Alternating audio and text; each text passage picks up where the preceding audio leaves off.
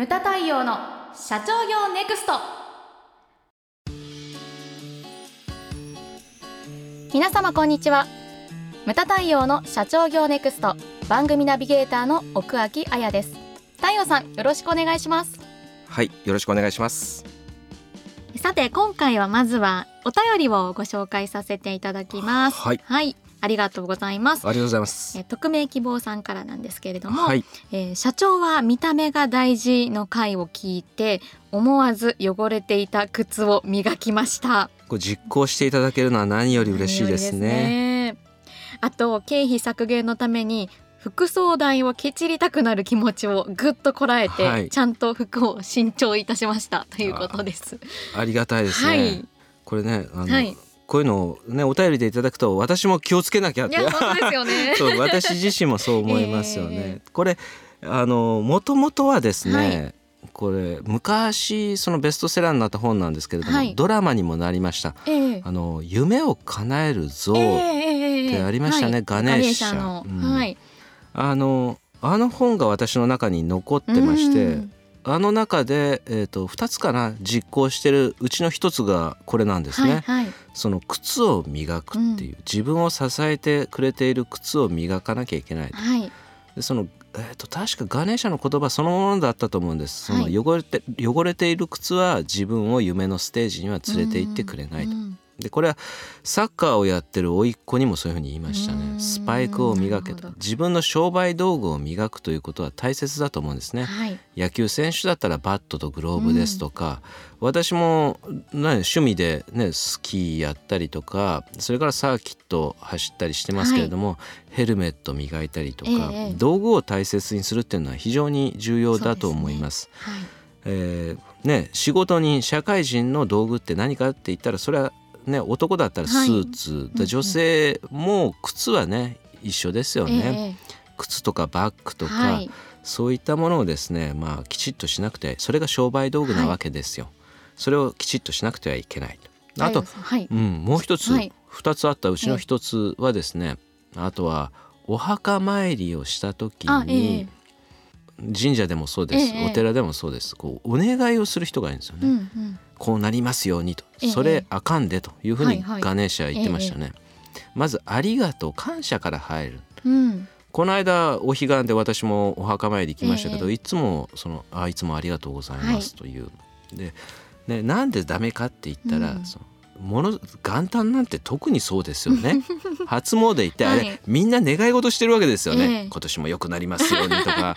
それねあのまあねこう何万人かわかんないですけど、はい。初詣行く人がね、こう数百万人うん。数千万人。だって日本の人口1億2,000万、はい。そのうちの半分としてもね6,000万とかがはい。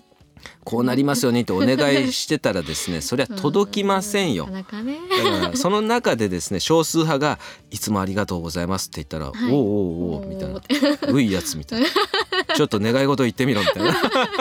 ね、なるかも。そういうふうにまあ本の中に書いてありました、ええ。それは冗談としてまあね先祖を大切にするとか、うん。ありがとうとかねそういったことをねこう言うっていうのは大切だなというふうに思いました、はい。だからそれから私はだからお参りとか、ええあとはだそのお墓参りに行った時とかはだからはい。いつもありがとうございますと、うん。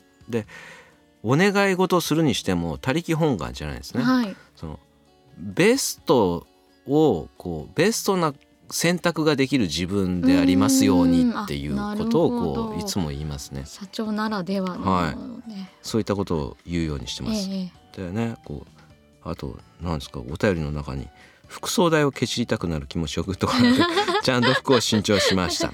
大切ですよね、服まあ靴もそうですし、うん。服っていうのも商売道具ですからね。ね。まあね男だったらネクタイであったりスーツであったり、あの前のね番組でもありましたけれども、見た目社長はん？見た目が重要かっていうテーマでしたけれども、はい。そういったものもありますんで、はい。まあね意識していただけたらなというふうに思います。はい。実はですね、はい。私もですね、この回の後ですね、靴を新調しまして、あそうなんですね。そうなんです。ダメだなと思って。よかったです。です。はい。やっぱ靴が変わるとですね心もなんか変わるんですよね。あそうなんですよ。はい。あのねスーツもやっぱり新品着るとピチッとしますよね。うん。うん。不思議と、です。はい。そうなんです。あのまあね新鮮な気持ちになるんで、はい。はい、ぜひですね続けていただけたらと思います。よろしくお願いします、はい。さて、えっと今回のですねテーマに移りますが、はい。えー今回は社員を甘やかすな。はいというテーマですね、はい。厳しそうですね。厳。しそうですね。これはまあね長谷沢 D が考えたタイトルですので。はい。私はそんな強くは言いません。はい。外で笑っておりますけれども、これだから誤解が今ね多いという、うん。多いんじゃないかという誤解ですか、はい、うんうん。例えばはい。働き方改革とはええ。言われておりますけれども、はい。そのまずねその働き方改革っていうのが今ね休み方改革みたいに取られがちなんですよ。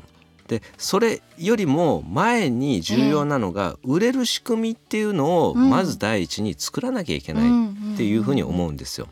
例えばあのね働き方改革ってこう言われ始めてそしてですね今企業の中で何が起こってるかって言ったら、はい9時から17時までうん。働いて、ええ。で残業しないで帰りなさいっていうふうに言われると、そしたらですね企業の中で今ノルマ達成しなくても帰らなきゃいけないからしょうがないじゃんっていうね、ノノルマに対して鈍感になってる社員がいっぱい出てきていると。ね。うん。これまあ仕方ないと思うのかどうなのかというところですね。であのまあ教育であるのがゆとり教育ってありましたよね、うんうん。もうなくなりましたけれども、ええ。これは間違いだったというふうに認めてるわけじゃないですか、ええ。ゆとり教育っていうのはあれ？ひょっとしてまさにゆとり世代です。あらここにいた。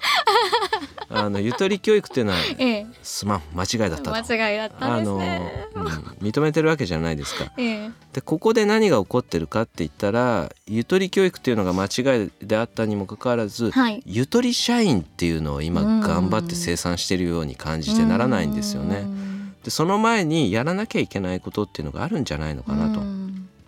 うんノルマはノルマとして絶対に必要なわけですよ。そうですね。でそれが最終的には、あの社員の皆さんの給料アップにつながるわけじゃないですか。そうねだからそこら辺がねあの自動的に湧いてくるものではないんですよね、うんお金っていうのは。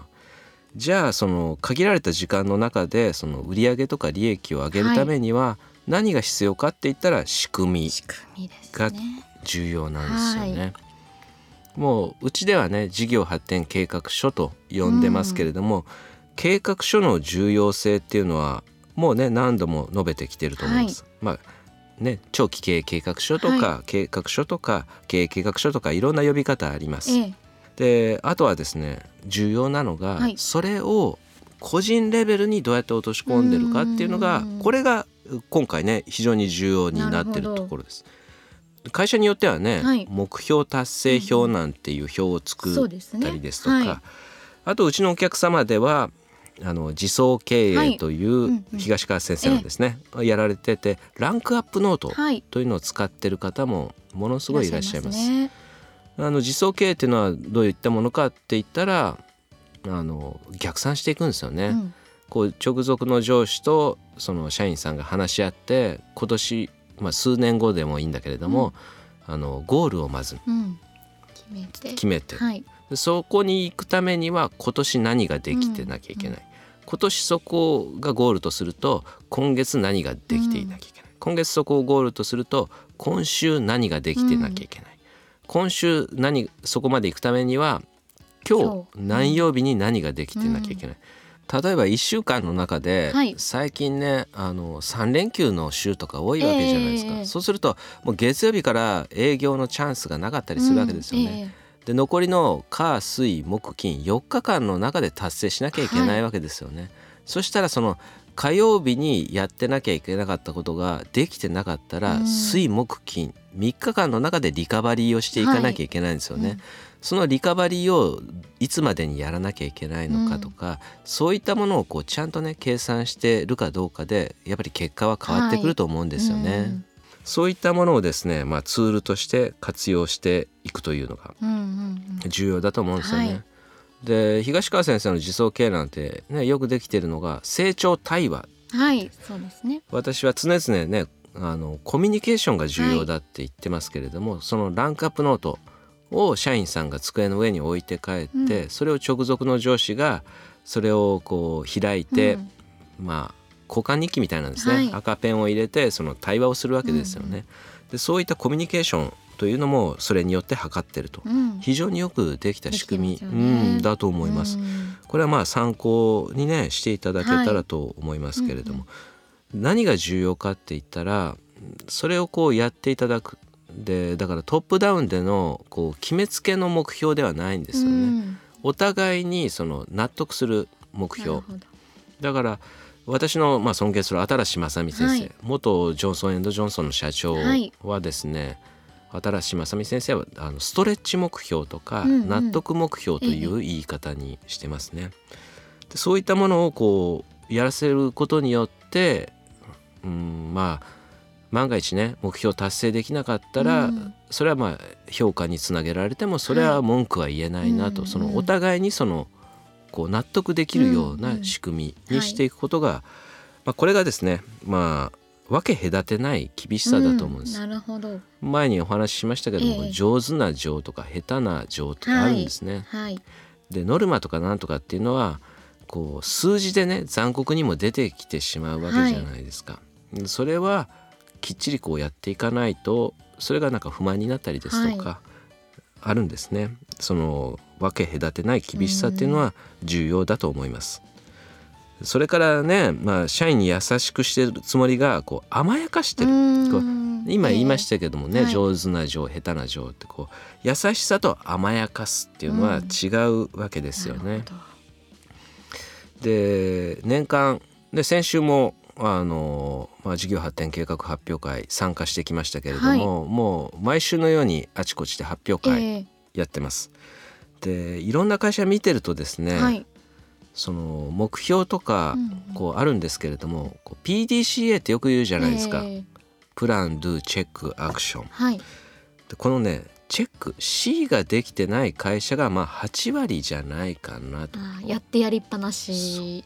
でい言って言いっぱなし、うんうんうんうん。あの新し正美先生あそのね、え PDCA っていいねその頭文字取ってるわけじゃないですか、うん。プランドゥチェックアクション、そのそれをこう並べてですねあの人こうねギャグをよく言うんですよね。え パソコンと電話で指示を出してチェックしないであとはよろしく。その頭文字が PDCA だという。よくできてる。天才的な能力をねね。はい。まさに、はい。でそういった会社がですねうん。本当に多く見受けられるんですよね。すよね。でランクねさっき言ったランクアップノートなんかはそういうのも非常にカバーできうん。てチェック。ああれはもうチェックのためのノートですからね。